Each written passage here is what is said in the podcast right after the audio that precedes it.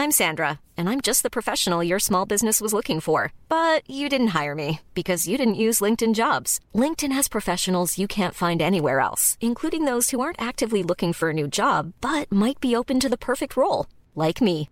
In a given month, over 70% of LinkedIn users don't visit other leading job sites. So if you're not looking on LinkedIn, you'll miss out on great candidates like Sandra. Start hiring professionals like a professional. Post your free job on linkedin.com slash spoken today.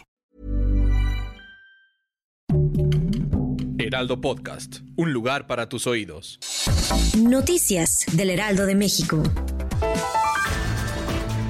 Aunque el gobierno de Estados Unidos no dio luz verde para dotar de vacunas anti-COVID-19 a México, el presidente de México, Andrés Manuel López Obrador, y su homólogo estadounidense Joe Biden pactaron cooperación económica y sanitaria para combatir el virus, así como avanzar en regular la migración y enfrentar la crisis por el cambio climático. El presidente Andrés Manuel López Obrador aseguró que en Campeche se podrá volver a las clases presenciales siempre que se cumplan algunas condiciones específicas relacionadas con la pandemia por COVID-19.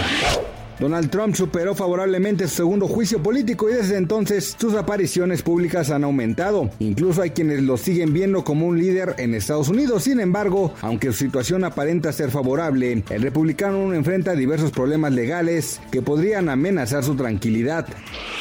El peso mexicano opera estable frente al dólar estadounidense durante este martes 2 de marzo con un tipo de cambio de 20.5903 pesos por dólar. La moneda mexicana se ubicó a la compra en 20.3288 y a la venta en 20.8518 pesos según los principales promedios. Noticias del Heraldo de México.